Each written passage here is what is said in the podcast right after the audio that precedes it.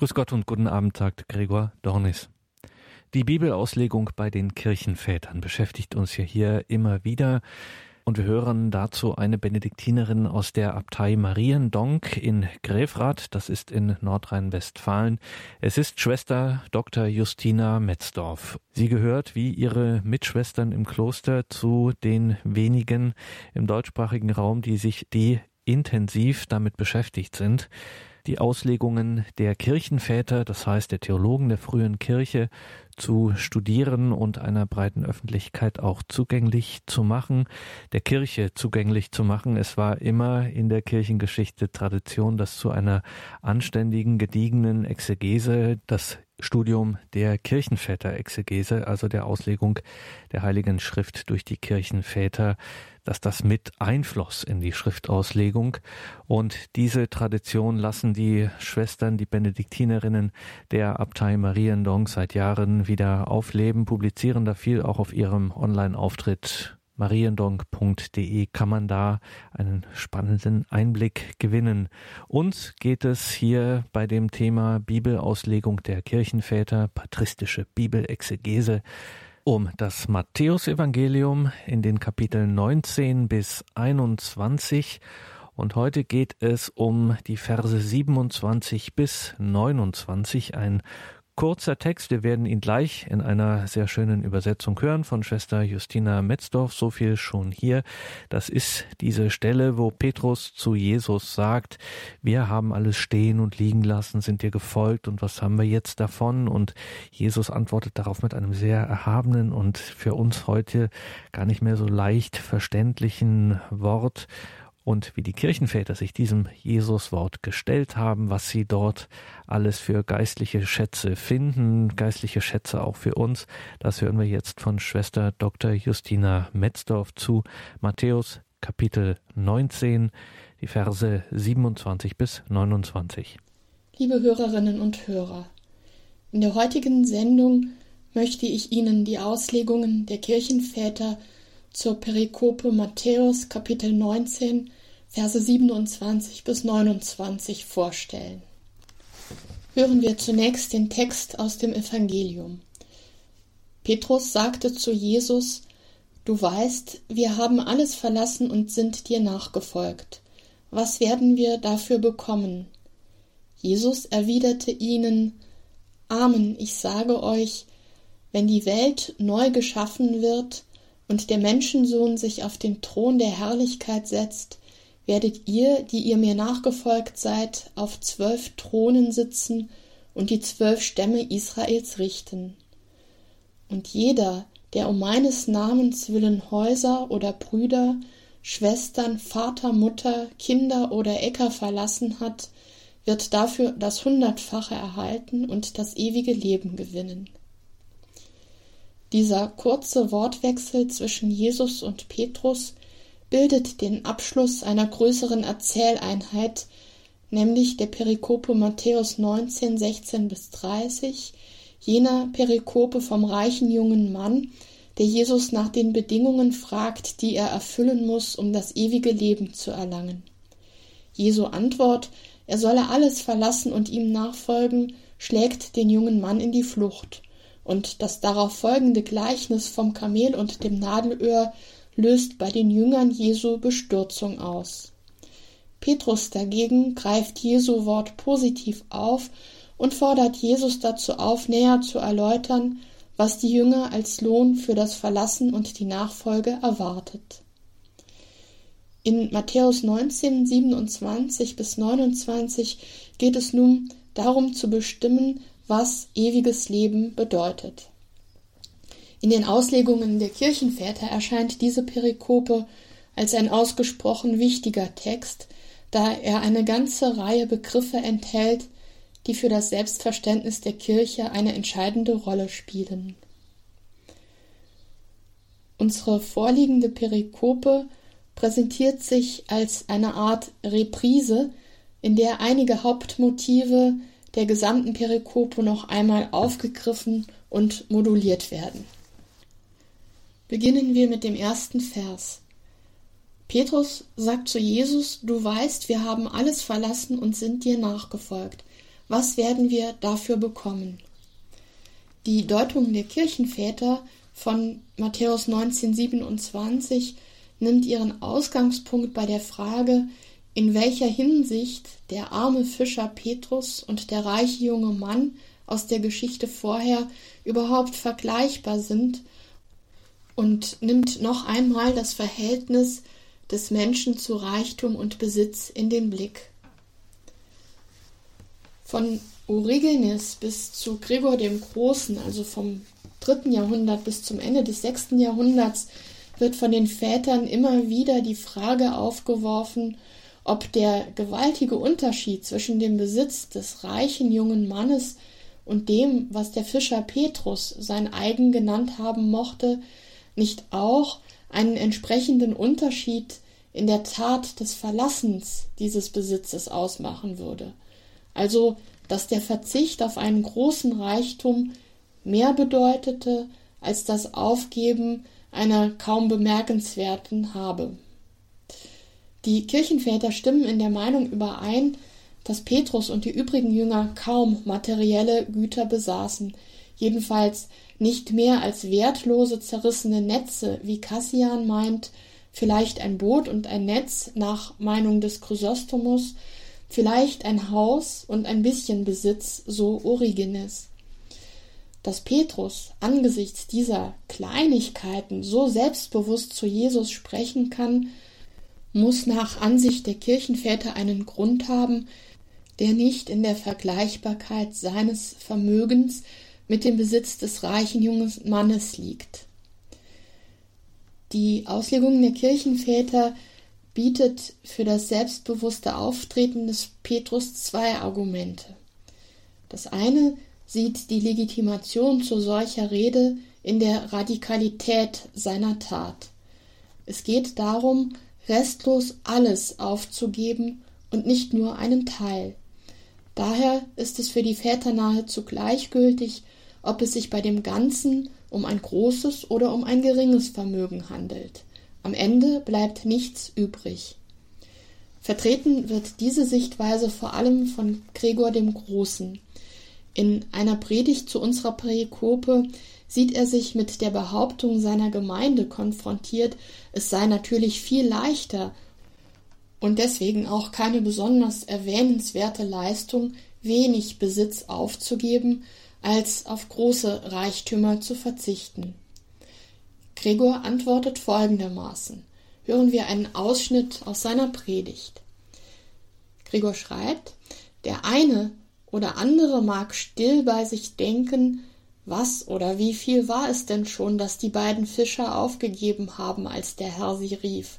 Sie besaßen doch so gut wie nichts. Es geht hier doch nicht um den äußeren Wert, vielmehr müssen wir auf die innere Einstellung schauen. Wer nichts für sich behält, der verlässt viel.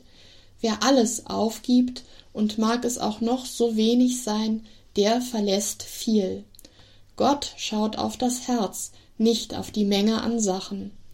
Zwar gibt es keinen festen Preis, doch eins ist sicher, das Reich Gottes kostet so viel, wie du besitzt. Es kostete Petrus und Andreas das Netz und das Boot.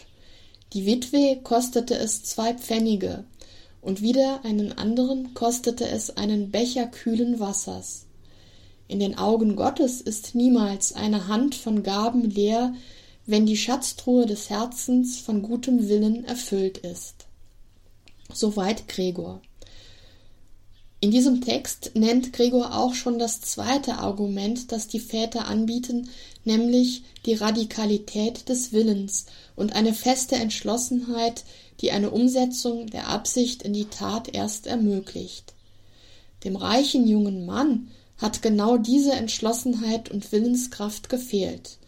Origenes drückt dies in seinem Kommentar folgendermaßen aus Gott nimmt nicht das Gegebene, sondern den Willen an.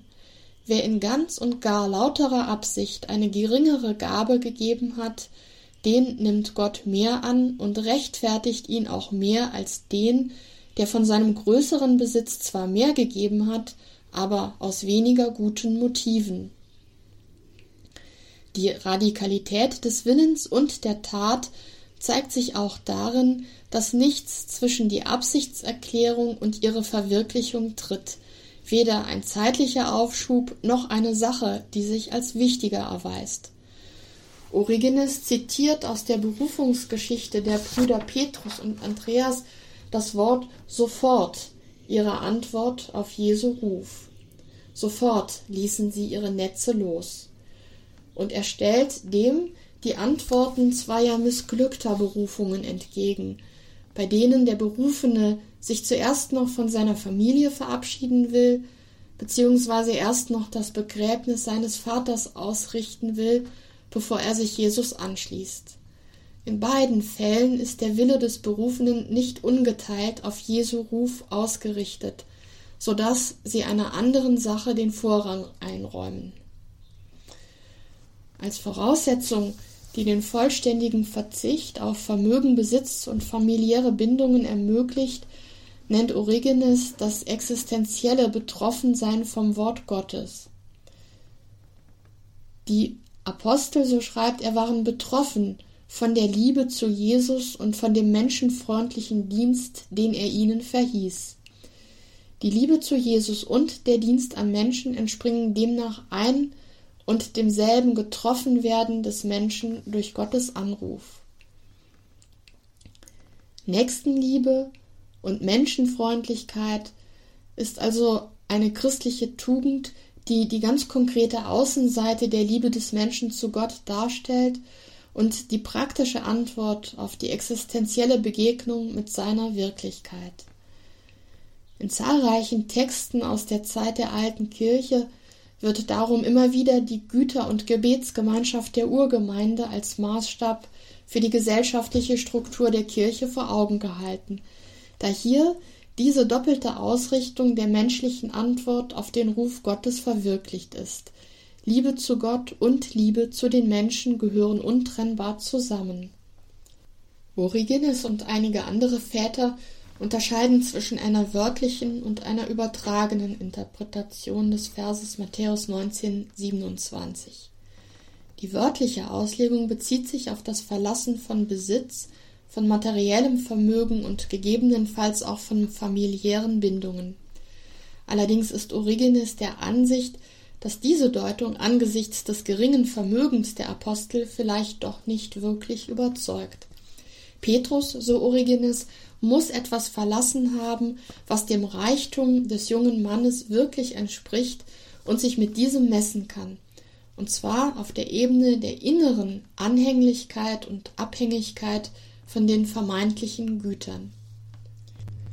Origenes kommt in seinem Kommentar zum Matthäusevangelium zu dem Ergebnis, dass es auf der übertragenen Ebene um das Verlassen der menschlichen Neigung zur Sünde geht. Der Mensch klebt an der Sünde genauso fest wie am Besitz. Petrus hatte zum Zeitpunkt, als er dieses selbstbewusste Wort zu Jesus spricht, wir haben alles verlassen, was bekommen wir dafür?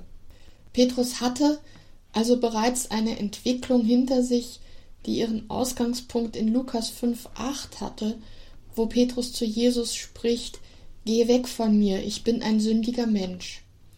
Die Sünde schaffte eine Distanz zwischen Jesus und Petrus, während die Befreiung von ihr die Nähe und Nachfolge ermöglicht, von der Petrus in unserer Perikope spricht.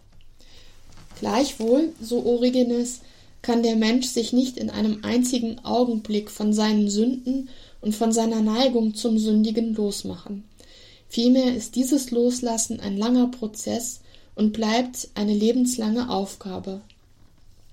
Einerseits also kennen die Väter diese klare Unterscheidung zwischen dem wörtlichen und dem übertragenen Verständnis, andererseits begegnet in ihren Auslegungen immer wieder der Gedanke von der inneren Verbindung von Reichtum und Sünde, so dass wörtliche und übertragene Interpretation sich in diesem Punkt vermischen. Die Väter benennen das unheilvolle Ineinander von Geld und Sünde. Nach Johannes Chrysostomos etwa löst der Erwerb von Reichtum eine Lawine von Sehnsüchten aus, die durch den Erwerb neuer Güter nicht gestillt, sondern nur vermehrt werden. Basilius der Große beschreibt in einer Predigt sehr detailliert, wie der erfolglose Versuch der Befriedigung dieser Sehnsüchte von Gewalt, Unterdrückung und Ausbeutung begleitet ist. Nicht umsonst, sagt Basilius, werden die Höllenqualen des reichen Mannes aus der Parabel in Lukas 16 im Bild des unstillbaren Durstes in der Hitze des Feuers geschildert, da der Durst ein Spiegel der unstillbaren Habsucht ist, von der der reiche Mann zu Lebzeiten besessen war. Dass die Unvereinbarkeit von Reichtum und Tugendhaftigkeit keine christliche Neuentdeckung ist, sondern bereits von heidnischen Philosophen gelehrt wurde, kann man bei Clemens von Alexandrien und bei Origenes nachlesen. Der spezifisch christliche Beitrag zu dieser ethischen Problematik besteht nach Ansicht des Johannes Chrysostomus in der Beurteilung der Habsucht als Wurzel aller Übel, 1 Timotheus 6,10 So klar wie der Apostel Paulus habe kein heidnischer Philosoph die Sache auf den Punkt gebracht. Es bleibt noch die Frage nach dem Selbstbewusstsein, mit dem Petrus nach dem Lohn für seine Taten fragt. Origenes sieht die Berechtigung zu diesem Auftreten darin, dass Petrus erkannt hat, dass er etwas gar nicht Leichtes getan hat. Dabei ist seine Frage Ausdruck von Vertrauen, keine Forderung. Ähnlich beurteilt Ambrosius von Mailand die Sache. Petrus hat seiner Ansicht nach nicht nur die Pflicht des Gesetzes erfüllt, sondern er ist darüber hinaus dem Rat Jesu gefolgt. Er hat mehr als das unbedingt Notwendige getan und hat daher auch das Recht, einen Lohn einzufordern. Und zwar ganz im Unterschied zu dem Knecht aus dem Gleichnis in Lukas 17,10, der nach seinen eigenen Worten nur seine Pflicht erfüllte und dafür eben keine besondere Belohnung erwarten durfte. Johannes Chrysostomus weist noch auf einen weiteren Aspekt hin, mit dem der Freimut, die Paräsie des Petrus erklärt werden kann. Wie die Jünger innerhalb der ganzen Perikope so hat Petrus hier in besonderer Weise eine stellvertretende Funktion. Er spricht, so Chrysostomus, im Namen der ganzen Welt und repräsentiert die Menschen zu allen Zeiten und an allen Orten, die sich auf die Nachfolge Jesu einlassen. In ihrem Namen richtet er das Wort an Jesus. Dabei sind Chrysostomus zwei Aspekte wichtig. Der eine bezieht sich auf den logischen und zeitlichen Zusammenhang von Tat und Lohn. Entscheidend ist, dass Petrus die Frage nach dem Lohn nicht stellt, bevor er Jesus nachfolgt, sondern nachdem er bereits damit angefangen hat. Der zweite Aspekt betrifft die Leistung der Apostel.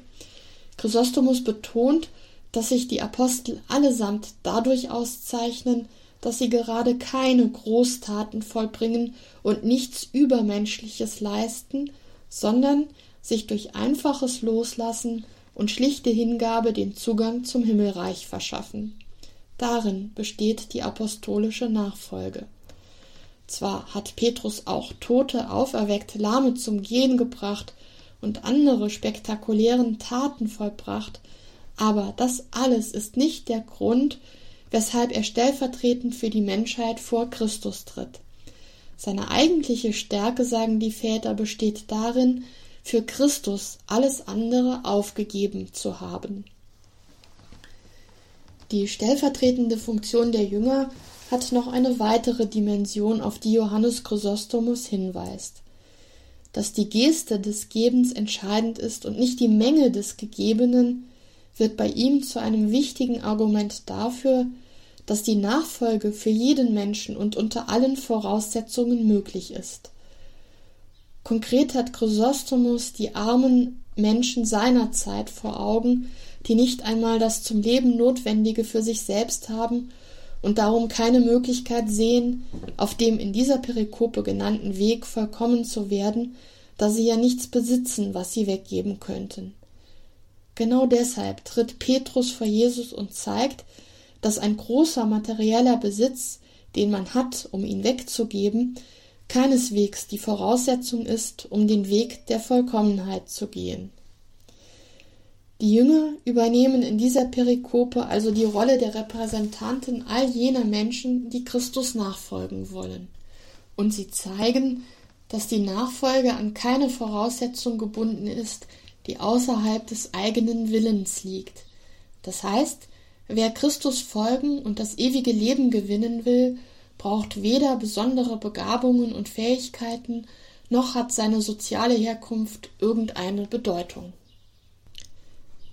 Der nächste Vers, Matthäus 19, 28, heißt aus dem Griechischen wörtlich übersetzt, Jesus erwiderte ihnen, Amen, ich sage euch, bei der Wiedergeburt, wenn der Menschensohn sich auf den Thron der Herrlichkeit setzt, werdet ihr, die ihr mir nachgefolgt seid, auf zwölf Thronen sitzen und die zwölf Stämme Israels richten. Wie die Kirchenväter diesen Vers interpretieren, hängt wesentlich davon ab, wie der genannte Zeitpunkt bei der Wiedergeburt theologisch bestimmt wird. Die meisten Kirchenväter denken bei der Wiedergeburt an die Auferstehung und deuten den gesamten Inhalt des Verses eschatologisch als Verheißung für das Jenseits. Den dann folgenden Vers Matthäus 1929 stellen sie ihm als Verheißung für das Dienstseits gleichsam als Gegenstück gegenüber.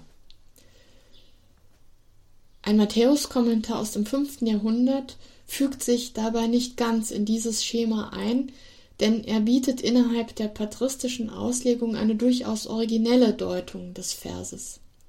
Für diesen Autor, dessen Namen wir nicht mehr kennen, ist die Wiedergeburt im Kontext unseres Verses ein Bild für die Taufe, durch die aus Menschenkindern Gotteskinder werden, wie er schreibt. In einer Anspielung auf Psalm 22, Vers 4, Du thronst über dem Lobpreis Israels, bezeichnet der Verfasser dieses Kommentars die Christen als den Thron der Herrlichkeit und findet so zu einer konsequent ekklesiologischen Deutung aller Elemente dieses Verses. Sowohl der Thron Christi als auch die zwölf Throne der Apostel sind ein Bild für die Kirche. Dabei bringen die einzelnen Throne der Apostel die je besondere Stärke bzw. Tugend des Apostels zum Ausdruck. Bei Petrus zum Beispiel sei das der Glaube gewesen. Mit dieser Interpretation wird also den verschiedenen Ausprägungen der Nachfolge innerhalb der Kirche Rechnung getragen. Indem der Verfasser dieses Kommentars den Begriff Wiedergeburt auf die Taufe bezieht, kommt er zu der Erkenntnis, dass Jesus sich mit der Verheißung nicht nur an die Jünger richtet, sondern an alle Menschen, die sich wie die Jünger in die Nachfolge Jesu begeben. Diesen Gedanken teilt der Verfasser des Kommentars mit den meisten Kirchenvätern. Augustinus bemüht sich in diesem Zusammenhang aus der Zahl zwölf eine Symbolik abzuleiten, die auf die Universalität der Kirche hinweist. Darüber hinaus gewinnt Augustinus aus dem Vergleich mit anderen Texten des Neuen Testaments weitere Argumente dafür, dass sich die Verheißung nicht auf den Zwölferkreis beschränkt. Eins dieser Argumente findet Augustinus in der Tatsache, dass sich der Zwölferkreis noch während der apostolischen Zeit verändert hat. Die Tatsache, dass Judas nicht mehr dazugehört und Matthias nachgewählt wird, bedeutet für Augustinus, dass der Zwölferkreis keine unveränderlich feste, sondern eine symbolische Größe ist. Schon aus diesem Grund könne sich die Verheißung nicht ausschließlich auf die zwölf Apostel beziehen. Johannes Chrysostomus beschäftigt sich ebenfalls mit dem Problem, das durch den Verrat des Judas in Bezug auf den Zwölferkreis als feste Größe und auf die Erfüllung der Verheißung Matthäus 1928 entstanden ist. Wie Augustinus sucht auch er nach Bibelstellen, die den Zusammenhang erhellen und findet den Gedanken, dass sich der Mensch als der Verheißung würdig erweisen muss, damit Gott sie erfüllt. Einen Beleg für seine Ansicht findet Chrysostomus in der Verheißung aus Genesis 9.2. Nach ihr soll das Verhältnis zwischen Mensch und Tier so geordnet sein, dass die Tiere sich vor den Menschen fürchten. Tatsächlich aber ist ja genau das Umgekehrte der Fall. und dies verdankt sich der Sünde des Menschen, der sich in seinem Verhalten dieser Verheißung Gottes als unwürdig erwiesen hat. Gottes Verheißung ist nach Chrysostomus also kein unbedingtes Versprechen, es gibt keinen Heilsautomatismus. In Matthäus 19,28 heißt die Bedingung, die ihr mir gefolgt seid. Diese Bedingung hat Judas letztlich nicht erfüllt. Dafür aber öffnet sie die Verheißung für alle, die in ihrem Leben die Nachfolge verwirklichen. Das Sitzen auf den Thronen wird bei Johannes Chrysostomus als Metapher für das Auferstehungsleben gedeutet. Der Anknüpfungspunkt für diese Interpretation, die in der patristischen Literatur häufig vorkommt, ist die Deutung der Wiedergeburt als Bild für die Auferstehung. Origenes weist auf die zweifache Dimension des biblischen Sprachgebrauchs hin. Mit Wiedergeburt wird sowohl die Taufe als auch die Auferstehung bezeichnet. Dass es in Matthäus 1928 um die Auferstehung geht, hängt von einem weiteren Begriff ab, nämlich dem Thron der Herrlichkeit. Mit dem Hinweis auf Jesu Wort aus den Abschiedsreden des Johannesevangeliums, Johannes 17,5, Vater, verherrliche mich jetzt bei dir mit der Herrlichkeit, die ich bei dir hatte, bevor die Welt war. Und auf die Rede vom verherrlichten Leib Christi im Brief an die Philipper Kapitel 3 Vers 21, dem die erlösten Menschen gleichgestaltet werden, zeigt Origenes, dass es sich um die eschatologische Herrlichkeit Christi und die Teilhabe der Kirche daran handeln muss, von der Christus in Matthäus 19,28 spricht. Dabei sieht Origenes einen wesentlichen Zusammenhang zwischen der Taufe und der Auferstehung. Ermöglicht die Auferstehung dem Menschen den Blick auf Gott von Angesicht zu Angesicht, so befähigt die Taufe ihn dazu zumindest schon wie durch einen Spiegel und ein Rätsel, wie Paulus im ersten Korintherbrief schreibt. Damit beschreibt Matthäus 1928 keine rein jenseitige Wirklichkeit, sondern eine Existenzweise, die im Diesseits schon erfahrbar wird. Diesen Gedanken drückt Origenes im Rahmen seiner Auslegung der Vaterunser Bitte Dein Reich komme folgendermaßen aus. Unter der Herrschaft Gottes befinden wir uns schon jetzt inmitten der Güter der Wiedergeburt und der Auferstehung. Für Origenes enthält Matthäus 1928 die wichtige christologische Aussage, dass der Menschensohn auf dem Thron der Herrlichkeit sitzen wird. Dies bedeutet, dass der fleischgewordene Logos wieder zurückgekehrt ist in seine ursprüngliche göttliche Herrlichkeit und dass dabei der Mensch Jesus kein anderer neben ihm ist. Die Aufgabe derer, die auf den zwölf Thronen sitzen, ist es, die zwölf Stämme Israels zu richten. Da in der Auslegung der Kirchenväter ein allgemeiner Konsens darüber besteht, dass mit den auf den Thronen sitzenden die Kirche gemeint ist, bleibt nun die Frage nach der Richterfunktion und nach der Bedeutung der zwölf Stämme Israels. Origenes bleibt hier bei der wörtlichen Aussage stehen. Es geht um das Gottesvolk Israel, und der Gegenstand des Richterurteils ist der Glaube an Christus. Origenes schreibt, das ganze Leben der Gerechten wird die zwölf Stämme Israels richten, die nicht geglaubt haben. Daraus ergibt sich die Frage, worin das Richten eigentlich besteht. Der syrische Vater Afra hat nähert sich der Frage an, ob Menschen im eschatologischen Zusammenhang eine Richterfunktion ausüben werden, indem er Schriftstellen zu diesem Thema sammelt und dabei neben Matthäus 1928 auch auf die Aussage des Paulus stößt, die Glaubenden würden sogar Engel richten. Erster Brief an die Korinther Kapitel 6 Vers 3. Johannes Chrysostomus betont, dass die zwölf Throne nicht im eigentlichen Sinn Richterstühle sind, da es nur einen einzigen Richterstuhl gibt, und zwar den Thron Christi. Christus ist auch der einzige Richter. Die Menschen auf den zwölf Thronen haben eher die Aufgabe von Zeugen. Im Licht ihres Lebens- und Glaubenszeugnisses wird Israel überführt.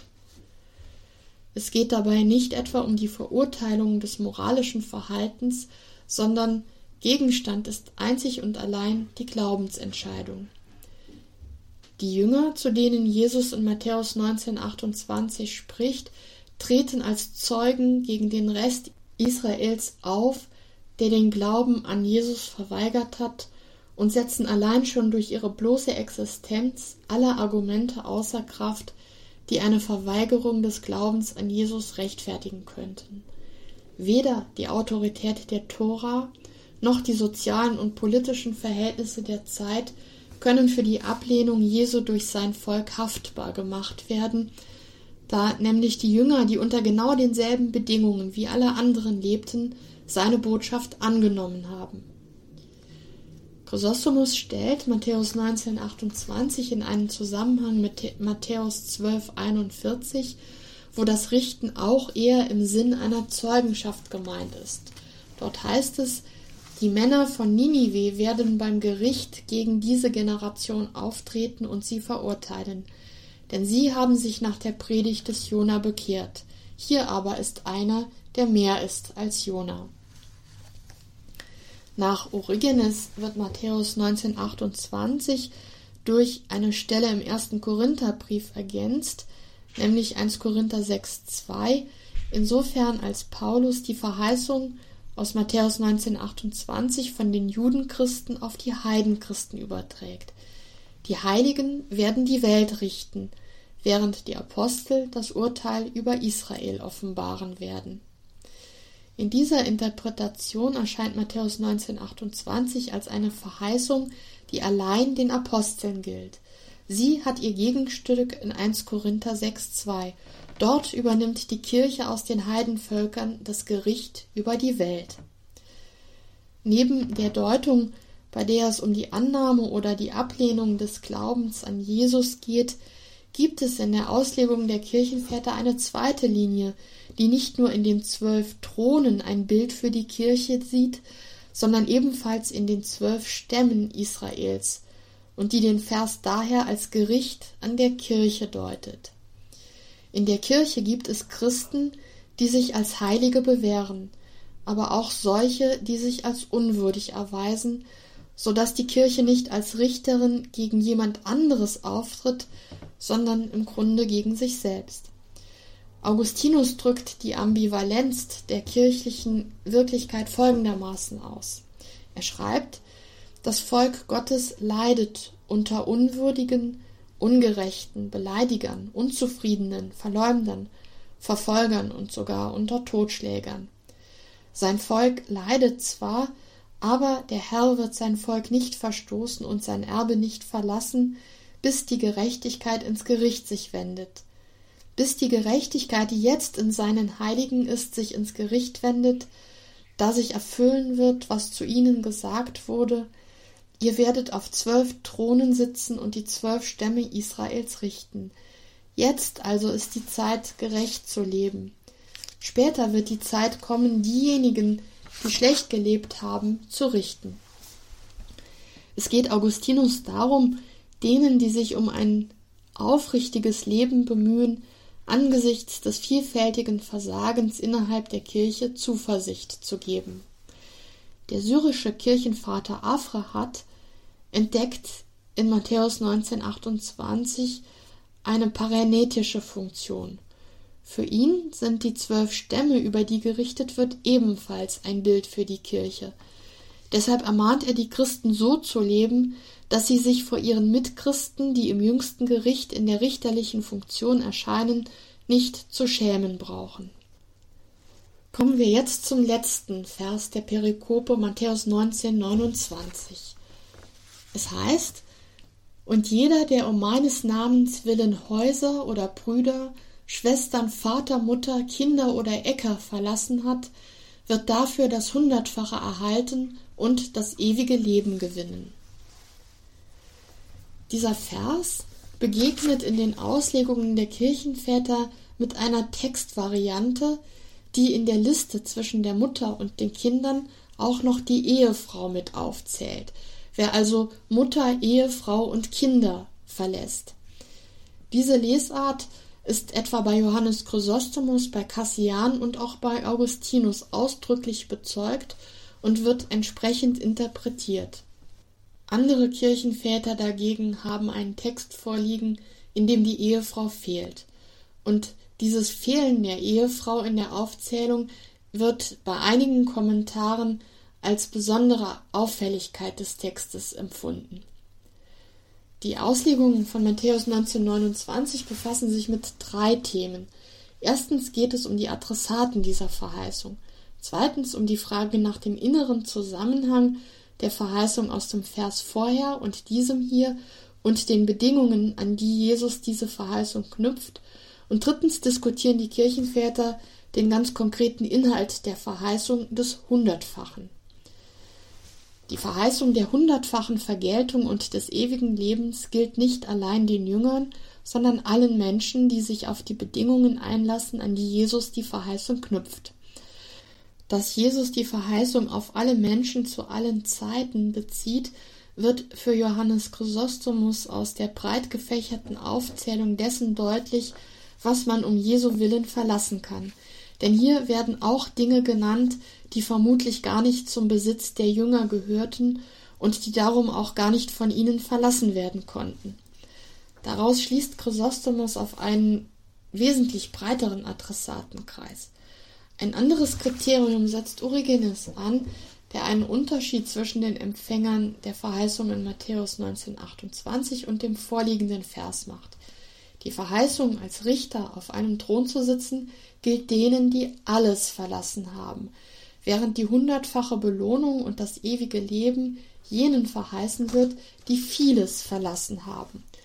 Beide Verheißungen sind dabei nicht auf die Jünger beschränkt. Diese vernehmen sie stellvertretend für alle Menschen, die sich zur Nachfolge entschieden haben. Ambrosius von Mailand bringt darüber hinaus noch eine Überlegung zum Inhalt der Verheißung des ewigen Lebens. Nach Johannes 17,3 besteht das ewige Leben in der Erkenntnis Gottes. In Matthäus 19,29 wird das ewige Leben als Frucht des guten Wirkens beschrieben, so dass Ambrosius zu dem Schluss kommt, dass beide Stellen sich insofern ergänzen, als sie zeigen, dass der Weg zum ewigen Leben den ganzen Menschen fordert. Wort und Tat, Theorie und Praxis, Glaube und gute Werke müssen in einem wechselseitigen Verhältnis stehen. Es gibt keine vom Handeln isolierte Orthodoxie und keine vom Glauben getrennte Orthopraxie, die zum ewigen Leben führen könnte. Dies geht aus der Gesamtschau der Evangelien hervor, die das ewige Leben sowohl als Frucht des Glaubens als auch als Frucht des guten Handelns beschreiben.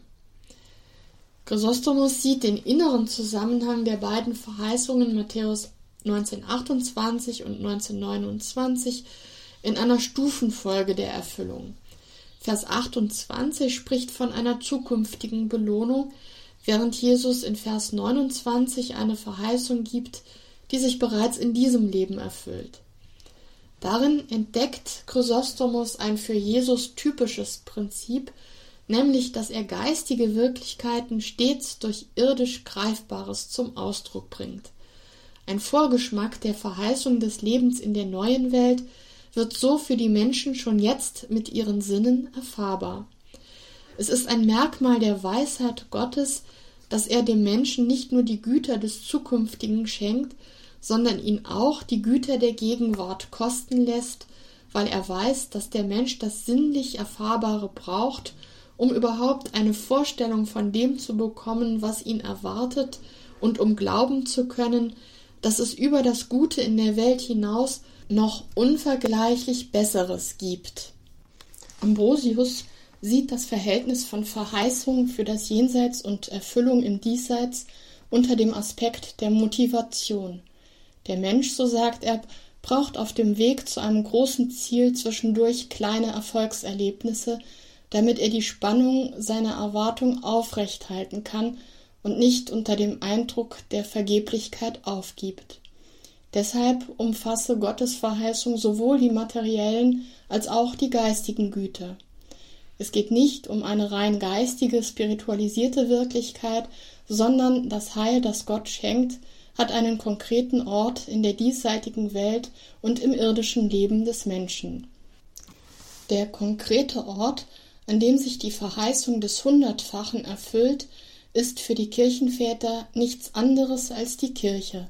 Sie bildet eine neue Gesellschaft mit neuen verwandtschaftlichen Beziehungen und neuen Besitzverhältnissen, deren Grundlage die vollkommene, das heißt die ungeteilte Christusnachfolge der einzelnen Glieder ist.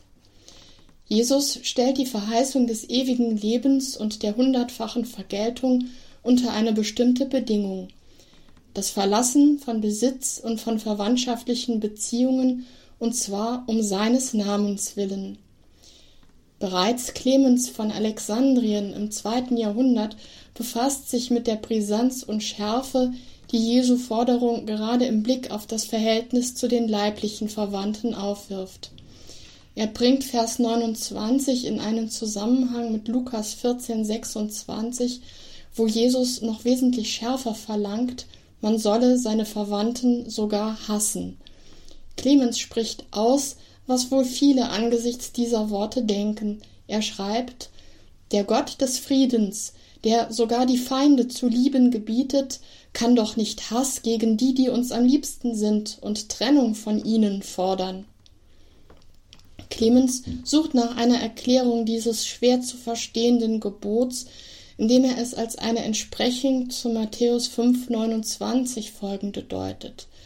Dort sagt Jesus, der Mensch soll sich von seinem Auge und seiner Hand trennen, wenn sie ihn zum Bösen verführen. Als Glieder des eigenen Leibes sind Auge und Hand in diesem Wort Symbole für das, was dem Menschen am nächsten steht. Eine ähnliche Bedeutung hat also die Rede von den leiblichen Verwandten in Vers 29. Wenn sie zum Hindernis für die Gottesfurcht und die Liebe zu Christus werden, muss man sich von ihnen trennen. Dabei wird die Liebe zu den Menschen keineswegs als Konkurrenz zur Liebe zu Christus empfunden, sofern sie den Menschen nicht von Christus wegführt. Entscheidend ist also, welchen Einfluss die zwischenmenschliche Beziehung auf die Beziehung des Einzelnen zu Christus ausübt. Dieser Einfluss kann negativ sein.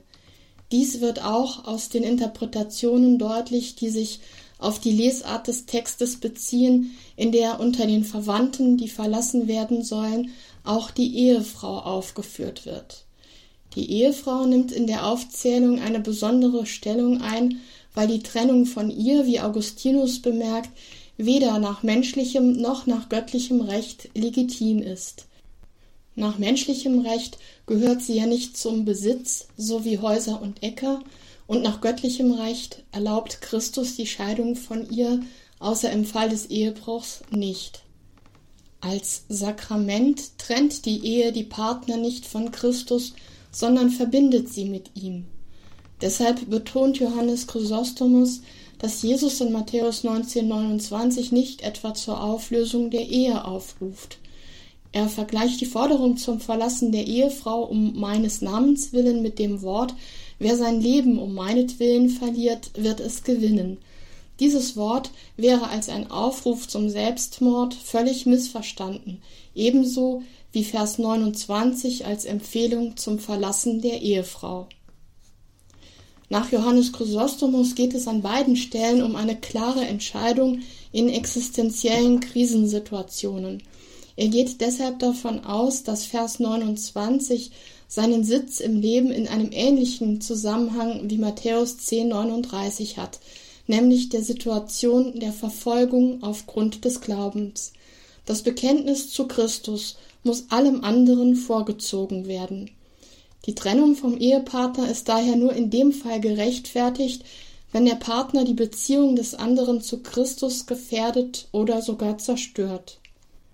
Clemens von Alexandrien formuliert, dass Jesus verlange, die fleischliche Verwandtschaft aufgrund der geistlichen Feindschaft aufzugeben. Diese Grundüberzeugung fließt dann auch in die allegorische Deutung der einzelnen Elemente des Verses ein, wie sie etwa in dem Matthäus-Kommentar, der im fünften Jahrhundert anonym überliefert wurde, begegnet. Der Vater, den es zu verlassen gilt, sei ein Bild für den Teufel. Die Ehefrau, von der man sich trennt, ist der Götzendienst. In beiden Fällen geht es um Beziehungen, die den Menschen von Christus trennen. Die gesamte Auslegung der Kirchenväter versteht die Verheißung des Hundertfachen als Zusage für die Gegenwart und für das irdische Leben und vermittelt als gemeinsame Grundlage der Auslegung der einzelnen Elemente des Verses den Gedanken, dass die Verheißung Jesu in der neuen Familie und Gesellschaft der Kirche verwirklicht ist. An die Stelle der leiblichen Verwandtschaft tritt die geistliche Verwandtschaft der Christen untereinander, die so viele verschiedene Formen und Ausprägungen kennt, wie sie den unterschiedlichen Beziehungen innerhalb einer natürlichen Familie entsprechen. In Bezug auf das Hundertfache der Wiedergutmachung bzw. der Belohnung findet sich bei Origenes die Bemerkung, dass es sich nicht um eine bestimmte Mengenangabe handelt, sondern um eine symbolische Größe, mit der das Übermaß des Geschenks ausgedrückt werden soll. In diese Richtung geht auch die Überlegung bei Chrysostomus, der im Vergleich mit der zweifachen Wiedergutmachung, die Hiob erhielt, zeigt, dass Jesu Verheißung alles bisherige überbietet. Grundsätzlich gelte von Gottes Lohn, dass er immer weitaus größer ist als die aufgewandte Mühe des Menschen, so schreibt Chrysostomus. Einige Kirchenväter betonen, dass es sich bei dem Hundertfachen, das an die Stelle der aufgegebenen Güter und Beziehungen tritt, nicht einfach um eine Vervielfachung desselben handelt, sondern dass es um Dinge geht, die für den Menschen den hundertfachen Wert von dem haben, was er aufgegeben hat. Das heißt, an die Stelle des alten Vaters tritt ein neuer Vater und nicht hundert Väter. Der neue Vater ist Gott und die neue Mutter ist nicht mehr der Götzendienst, sondern die Kirche, die mit dem Alten und dem Neuen Testament ihre Kinder mit der richtigen Nahrung versorgt. Der neue Bruder heißt Christus, die neuen Schwestern sind die Gaben des Heiligen Geistes und die neuen Kinder sind all jene Menschen, die man durch das Vorbild des eigenen Lebens zu Christus führt. So deutet der Verfasser des anonymen Kommentars aus dem fünften Jahrhundert diesen Vers. Die Zuordnung der einzelnen Elemente aus Vers 29 variiert bei den verschiedenen Kirchenvätern. Die grundlegende Übereinstimmung aller Auslegungen besteht in der ausschließlich auf die Kirche als Ort der Erfüllung der Verheißung bezogenen Deutung. Chrysostomus nennt Vers 29 in einem Zusammenhang, in dem es ihm um den Nachweis der Glaubwürdigkeit Jesu aufgrund seiner Prophezeiungen geht. So wie die Vorhersage der Zerstörung des Tempels eingetreten sei und sich die Verheißung, die Verkündigung des Evangeliums auf dem Erdkreis werde sich wie ein Senfkorn entfalten, geschichtlich bewahrheitet haben, so gilt auch die Existenz der Kirche als neuer Familie und geschwisterlicher Gemeinschaft als ein Kriterium der Glaubwürdigkeit Jesu. Chrysostomus schreibt, vieles hat Christus vorhergesagt. Wäre dieses nicht in Erfüllung gegangen, so brauchst du auch jenes nicht zu glauben. Ist aber alles wirklich geschehen, warum willst du dann an dem übrigen zweifeln? Es ist doch viel schwerer zu glauben, wenn gar nichts in Erfüllung gegangen wäre, als zu zweifeln, da sich doch alles erfüllt hat. Ich will aber die Sache lieber an einem Beispiel klar machen. Jesus hat gesagt, dass alle, die Vater oder Mutter oder Brüder oder Schwestern verlassen haben, sowohl Väter als Mütter haben werden. Und wir sehen, das erfüllt sich in der Tat. Die Vorstellung von der Kirche als neuer Familie hat in den Texten der Kirchenväter eine entschieden christozentrische Prägung. Die geistliche Verwandtschaft der Christen untereinander hat ihren Grund in der Beziehung des je Einzelnen zu Christus. Nach Cassian hat die gegenseitige Liebe der Glaubenden den hundertfachen Wert, weil es die aufrichtige Liebe aller ist, die Christus dienen. Christus selbst als hundertfachen Lohn zu finden, heißt, ihn im Leben der Kirche zu finden. In den Auslegungen zu Vers 29 begegnet daher häufig der Hinweis auf die soziale Dimension der Kirche. Besonders eindrücklich hebt Augustinus diesen Aspekt hervor, und zwar im Zusammenhang seiner Auslegung der Szene am Kreuz, wo Jesus seine Mutter und seinen Lieblingsjünger miteinander verbindet. Johannes 19, Verse 26 folgende. Dabei beschäftigt Augustinus die Frage, was der Lieblingsjünger Johannes denn für Möglichkeiten hatte, Jesu Mutter bei sich aufzunehmen und für sie als Sohn da zu sein, da er doch auch zu jenen Jüngern gehörte, für die Petrus erklärte, sie hätten alles verlassen, so dass die Rede vom Eigentum des Jüngers sehr merkwürdig erscheinen muss. Für Augustinus liegt die Lösung des Problems klar auf der Hand.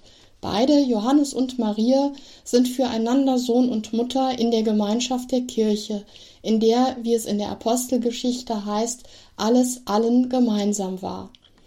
Die neue Verwandtschaft der beiden ist in Christus begründet und das eigene darf deshalb eigenes sein, weil es zugleich das Gemeinsame ist. Wie in zahlreichen anderen Zusammenhängen der Auslegungen zu Matthäus 19, 16 bis 30 tritt auch hier wieder das Kirchenbild der Urgemeinde als Leitbild und Maßstab für die gegenwärtige Kirche in den Vordergrund. Dabei wird die Deutung der Verheißung auf die Kirche nie auf die rein diesseitige Existenz der Kirche beschränkt, sondern stets im eschatologischen Horizont gesehen. Keine der vorliegenden Interpretationen hält die irdische Realität der Kirche für die vollendete Erfüllung der Verheißung aus Matthäus 19,29.